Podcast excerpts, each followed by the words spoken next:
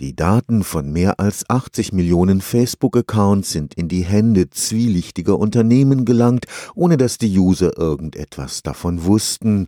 Der Cambridge Analytica-Skandal zeigt, wie sehr der Datenschutz im Internetzeitalter in Bedrängnis geraten ist. Er zeigt auch, welche Macht in der Analyse großer Datenmengen steckt. Schließlich hat der Cambridge Analytica damit geprahlt, Donald Trump mit der Auswertung der von Facebook gestohlenen gestohlenen Daten den Sieg bei der Wahl ins Präsidentenamt ermöglicht zu haben. Riesige Datenmengen wie die Likes von Millionen von Facebook-Nutzern können nur mit Hilfe von sogenannten Deep Learning-Programmen analysiert werden, Expertensysteme der künstlichen Intelligenz, die aus gerade mal zwölf Facebook-Likes die politische Einstellung und sexuelle Orientierung des Users herauslesen können. Es geht dabei um Targeting, das bedeutet also, dass man bestimmte Gruppen, von denen man die Erwartung hat, man könnte sie beeinflussen, identifizieren kann Es funktioniert über Datenanalyse.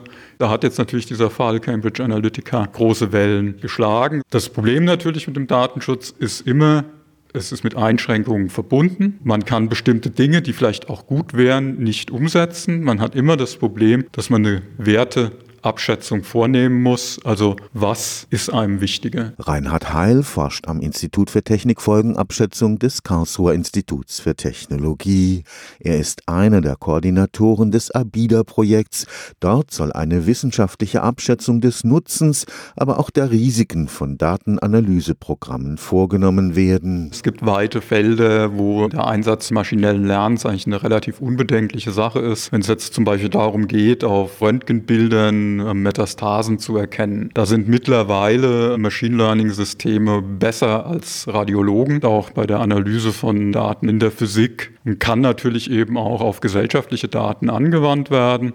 Und hier stellt sich dann eben immer die Frage, kann es negative Auswirkungen haben? Wenn ja, welche? Und auch, ob und wie man dort eventuell regulativ eingreifen kann. In diesem Monat tritt die neue europäische Datenschutzgrundverordnung in Kraft.